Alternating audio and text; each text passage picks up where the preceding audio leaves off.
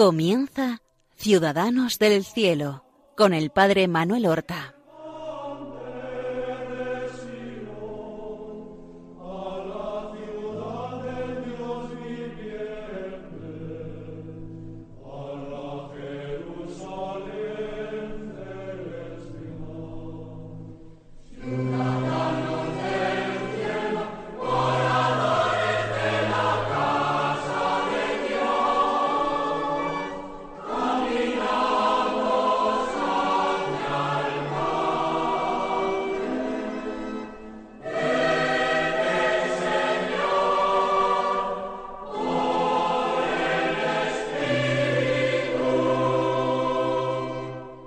Muy buenos días, queridos amigos. Damos comienzo a una nueva emisión del programa Ciudadanos del Cielo, en el que nosotros queremos aprender más cosas de nuestros hermanos los santos, para poder imitar las virtudes que ellos practicaron, para encontrar la manera de amar a Dios como ellos lo amaron y ser fieles. Hemos visto a lo largo de estos años que llevamos realizando el programa muchos santos. Hoy vamos nosotros a empezar a narrar la vida y las virtudes no de un santo, sino de un grupo de santos que murieron a finales del siglo XIX. Concretamente, murieron todos no el mismo día, pero con poca diferencia de días entre ellos, en el año 1886.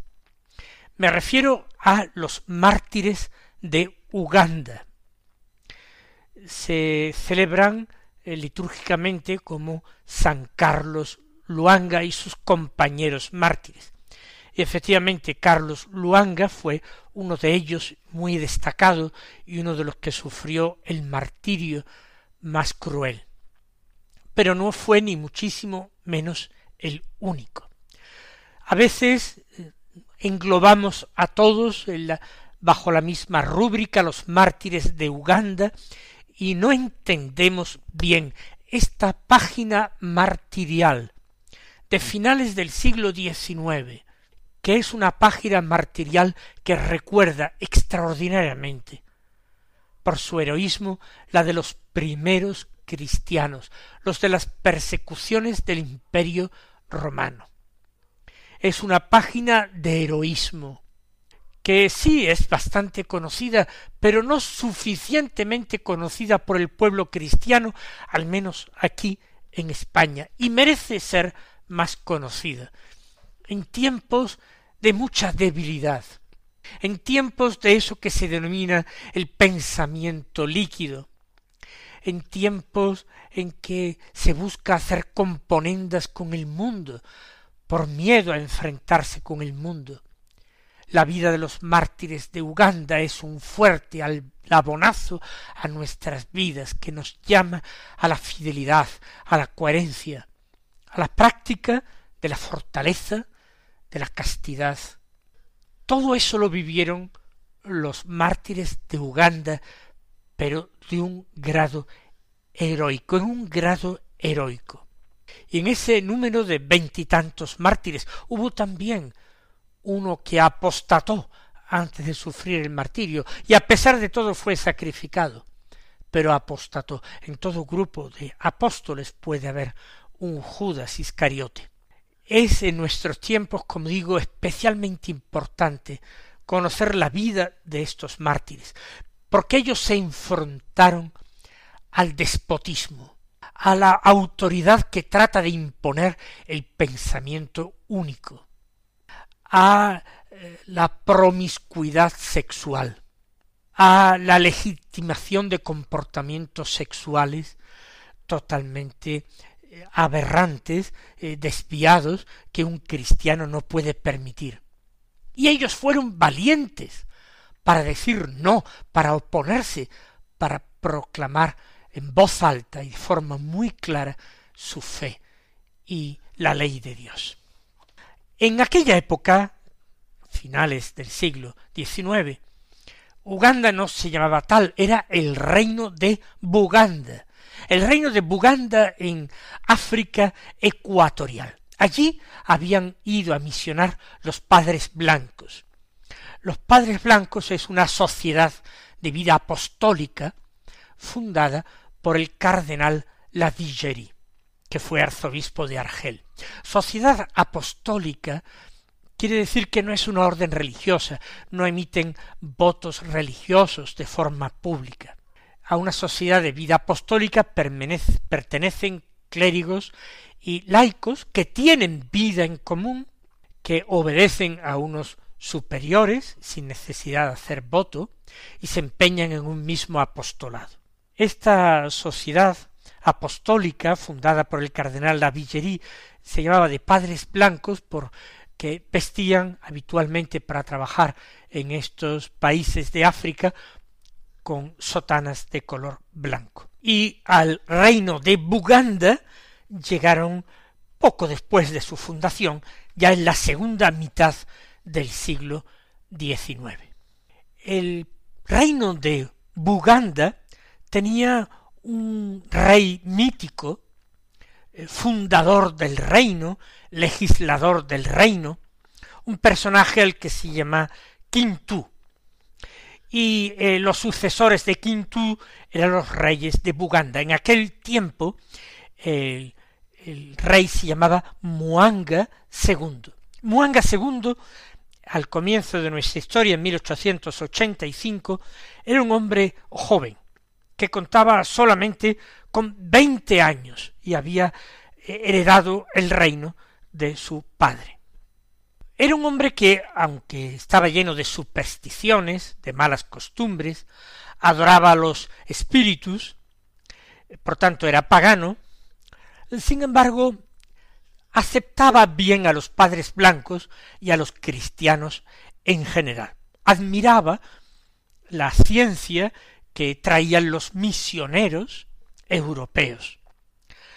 Aceptaba a veces tomar las medicinas de los eh, misioneros europeos más que los brebajes que le preparaban sus brujos, eso cuando estaba enfermo y los inventos científicos, los adelantos que traían, todo eso les llamaba la atención.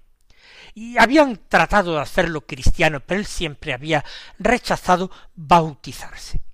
Por tanto, había una cierta benevolencia.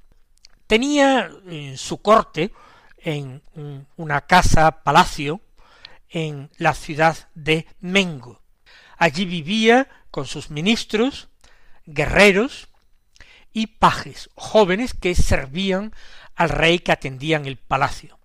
Y en la corte fue prendiendo mucho la fe cristiana, de tal manera que no pocos de los pajes, y también guerreros y aun ministros, dignatarios de la corte, se habían ido convirtiendo al cristianismo. Él llevaba una vida fácil, se dedicaba a la caza, salía durante varios días a hacer partidas de caza, divertirse, daba banquetes, bebía, y luego también, aunque él tenía sus esposas porque había poligamia para poder engendrar eh, sucesores, herederos, había una promiscuidad sexual con jóvenes del mismo sexo y esto estaba asentado como costumbre, seguramente no iniciada por él, sino ya por reyes anteriores. Por eso el servicio de palacio era desempeñado todo él por jóvenes, por niños, por adolescentes, que periódicamente eran llevados a la cámara del rey. Pues este era el ambiente con el que tuvieron que lidiar los padres blancos. Ellos predicaron, por supuesto, contra la poligamia, pero no podían atacar directamente al rey, por miedo a ser expulsados del país. Atacaban las malas costumbres que veían particularmente en la corte, porque la vida en las aldeas y en el campo era una vida mucho más natural y por tanto más fácil de evangelizar que ese ambiente enrarecido y pecaminoso que se respiraba en la corte. Eh, el árbol que era el cultivo principal en el reino de Buganda era el banano, y se comían sus frutos, también de los frutos se preparaban bebidas fermentadas con graduación alcohólica, también con las hojas del banano se cubrían las chozas en las que vivía la mayor parte de la población del reino. Y aquí es donde van a comenzar ciertas desavenencias. El padre del rey Muanga II era el rey Mteasa. Cuando comienza nuestra historia había ya fallecido.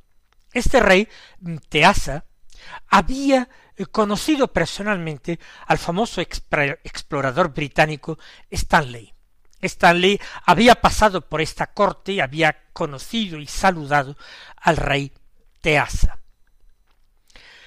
Y el rey tiene en su corte igualmente a hechiceros, hechiceros brujos que practican el culto a los espíritus, los Loubalé.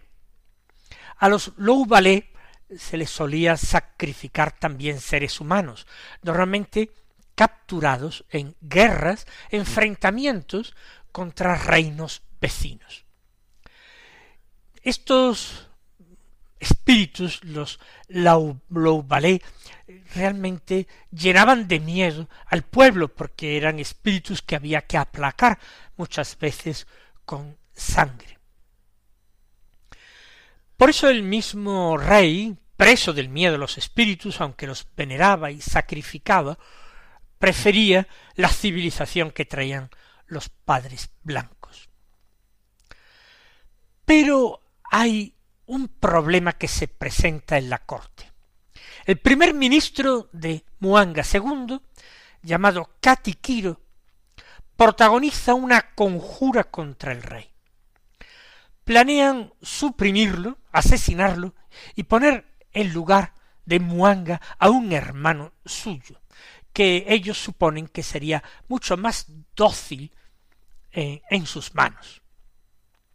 Sin embargo, como hemos dicho, en la corte hay muchos cristianos, y los cristianos son fieles a la autoridad del rey, se protegen de sus solicitaciones eh, pecaminosas, pero le son fieles. Y hay dos, uno, José Mzaka, y otros, Andrés Caguá, que enterados de esto que se está fraguando a sus espaldas, porque han sido invitados a sumarse a la conjura, van al rey y le denuncian la conjura contra él y levantan un cuerpo de guerreros fieles, de unos dos mil guerreros, entre los cuales también hay guerreros cristianos cercanos a la corte. Con lo cual la conjura queda abortada. El astuto primer ministro, Catiquiro, que eh, vio que todo se deshacía y que su vida peligraba, corrió al palacio del rey antes de que fuera demasiado tarde, se echó a sus pies, se puso a llorar y a hacer protestas de inocencia, de que él era fiel, de que había sido mal aconsejado por otros, que otros eran los culpables. Invocó la lealtad que él le tenía a su padre el rey Mteasa. De forma que Muanga II, muy joven ya hemos dicho, apenas veinte años, terminó de una forma inocente creyéndole y perdonándole, y lo que es peor todavía, manteniéndole en su puesto de primer ministro en la corte. Se castigó con la muerte a decenas de conjurados. Catiquiro salvó la piel, pero se quedó con un gran rencor contra los cristianos que habían denunciado su conjura, su traición, concretamente contra José Mzaca y Andrés Cagua. Él se la juró, juró venganza contra ellos. No podía ser inmediata, pero no tardaría en llegar su momento. Esta conjura tiene lugar en 1885 y es solamente en el año 1886 cuando Katikiro encuentra una excusa perfecta. El rey había tenido algunas eh, molestias eh, intestinales, algunos problemas de salud, y había tomado un medicamento que le recetó un misionero, un padre blanco. Lo que ocurre es que poco después sintió un empeoramiento de salud. Kiro inmediatamente, de una forma aduladora a su lado, compadeciéndolo, tratando de aportarle consuelo y alivio, le sugirió que quizás aquellos misioneros blancos lo que querían era asesinar al rey. Como el rey tenía ya miedo, había sido descubierta el año anterior una conjura en que eh, muchos cercanos a su persona trataban de matarle, pensó que los padres blancos podrían ser agentes de potencias eh, europeas o bien aquellas personas que pretendían imponer otro rey que les fuera más favorable, que recibiera el bautismo que él siempre había rechazado, y que realmente había una conjura contra su persona. Además, él se encontraba un tanto fastidiado por la predicación de los padres blancos en contra de la poligamia, en contra de esas prácticas homosexuales que él eh, mantenía con sus pajes eh, jóvenes. Todo eso le venía muy bien para quitárselos de encima. Con lo cual va a empezar una persecución terrible, del que la primera víctima no fue Carlos Luanga, aunque se le nombre él al frente del grupo. La primera víctima fue José en casa, ese que había sido el primero junto con Andrés Cagua en denunciar la conjura del año anterior. Él era uno de los primeros cortesanos, uno de los primeros oficiales de palacio. Tanto que durante algún tiempo, por seguridad, el rey Muanga le había pedido que durmiera en su misma habitación. Además, cercano al rey, cuando algunos pajes eh, cristianos iban a tener que entrar forzados en la habitación del rey para que éste satisfaciera sus inclinaciones, pues él inmediatamente se lo impedía, se los llevaba a su propia habitación para apartarlos del rey y así los salvaba de pecar.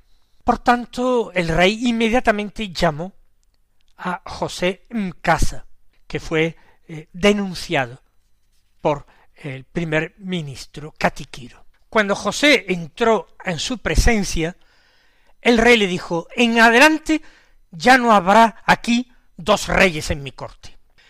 Queriendo decir que José tenía tanto poder que era como si fuese un rey. Y entonces se dirigió al jefe de los verdugos, que se llamaba Mukahanga, y le dijo, corra al tribunal que se encuentra a la puerta de la ciudad, y reúne allí toda la leña necesaria para quemarlo. José se fue al suplicio, alegre, sonriendo, y solamente mientras le ataban las manos le dijo avisadle al rey Muanga que me ha condenado injustamente, pero que yo le perdono y que estoy contento porque muero por la religión. Y así fue quemado el primer valentísimo mártir, fortísimo mártir José en casa. Con él se perdió en palacio uno de los principales valedores de los pajes cristianos a los que defendía y libraba de las garras de aquel rey impúdico.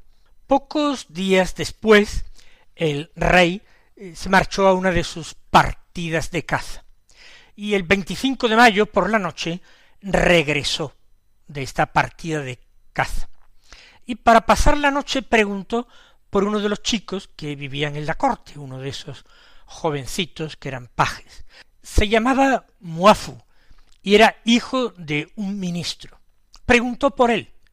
Entonces uno de los que iba con el rey dice, lo vi en la calle principal con Sebuguabu. Y entonces el rey dijo, han ido seguramente los dos a casa de mi armero, Kisulé, para aprender la religión se refería a la religión cristiana. Después vio que los dos entraban en el palacio y los llamó y le preguntó a uno, ¿eres tú Sebuguagu, el que lleva a Muafu a aprender la religión? El otro contestó sí. ¿Y tú, Muafu, estás aprendiendo la religión? Contestó también sí. Y ahora el rey, de una forma más terrible, dirigiéndose al primero, a Sebuguafu, le dijo, ¿y tú te atreves a llevar al hijo de mi ministro para que le enseñen la religión? Y el joven dijo valientemente, te he dicho que sí. Y le dice el rey, ¿no sabes que te he prohibido enseñar la religión? ¿No comprendes mis órdenes? Y tenía una lanza y se la tiró a este joven cristiano y lo dejó muy mal herido en un charco de sangre a sus pies. Fue el segundo mártir, Dionisio Sebuguabu. Era un adolescente, tenía unos diecisiete años quizás, todavía no los había cumplido. Su gran delito, llevar a su compañero Muafu a, a un catequista, que era también armero del rey. Muanga recibe mm, horas más tarde a todos los cortesanos y ministros y está enfadadísimo, eh, nervioso, y dice a su corte que no puede consentirse más la práctica de esta religión, y que sus pajes, que son muchos de ellos hijos de sus dignatarios, de sus cortesanos, de sus ministros, atención, que son hijos, vuestros hijos, les dice, son unos traidores, se han rebelado contra mí. Y aquellos cobardes, cobardísimos, que sabe que el rey incluso abusa de sus propios hijos y lo toleran y lo consienten, ellos con su presencia, porque es costumbre, porque no quieren enfrentarse al rey, le dan la razón al rey y les dicen que eso no se puede consentir, y que desde luego si son traidores los que sean traidores que lo paguen, y están hablando de sus propios hijos. Y llegan a decir, y si es verdad, y se, se demuestra que alguno de nuestros hijos es así y son malos, mátalos, que nosotros ya te daremos otros hijos que te sirvan mejor, que sean más leales. Fíjense la abyección que reina en esta corte desde todos los puntos de vista y ya entonces el rey Muanga se sintió más seguro, él tenía miedo de emprenderla contra todos estos jóvenes, pensando que sus padres se los defenderían y se rebelarían contra él y entonces había que tener cuidado, pero desde el punto y hora en que se han manifestado tan serviles, tan malvados, tan abyectos, decía yo, él se siente con manos libres para llevar a cabo su persecución, que va a ser una matanza extraordinaria, que nosotros contaremos, seguiremos contando en el programa de la próxima semana. Hasta entonces, mis queridos hermanos, recibid la bendición del Señor.